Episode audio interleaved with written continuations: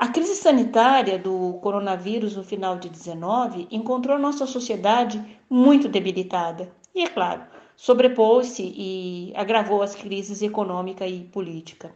Os impactos do curto prazo já estão aí: demissões, indústria e comércio parados, risco de desabastecimento de produtos essenciais. O médio prazo, digamos os próximos dois ou três anos, será reflexo dessa violenta redução de demanda e de oferta. A retomada do crescimento e da renda dos consumidores não ocorrerá em poucos meses.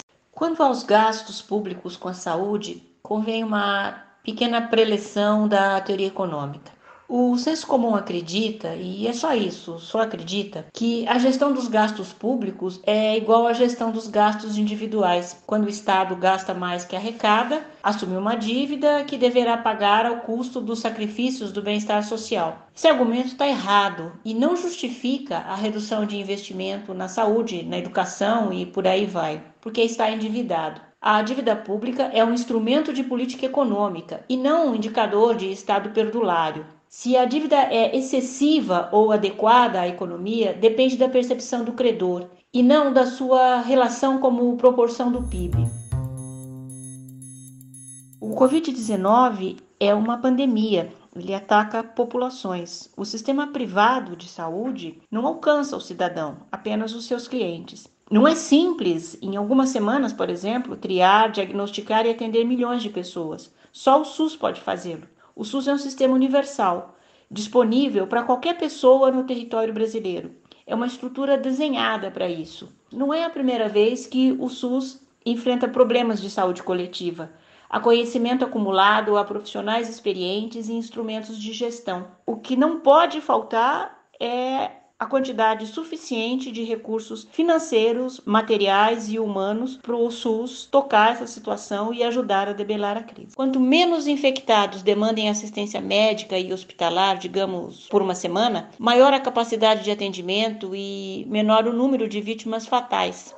Até os grupos que supostamente não estão na faixa de maior risco, como jovens e crianças, não estão imunes. Quaisquer debilidades podem deixá-los na zona de alto risco e o jovem assintomático pode infectar muita gente.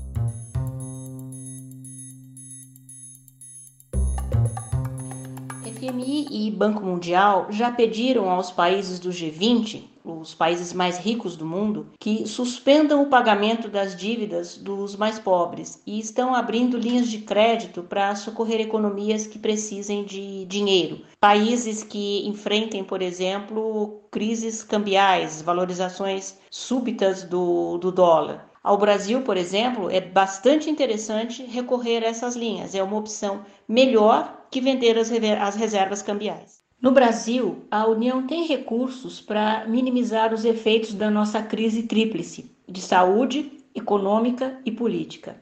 Há várias fontes de recursos. Primeiro, a redução da taxa de juros dos últimos quatro anos reduziu o principal dreno dos recursos brasileiros, o custo da dívida interna. E é muito provável que a taxa de juros chegue a zero nos próximos meses. A emissão de moeda é outra fonte importante não há chance de inflação nessa fase do ciclo econômico.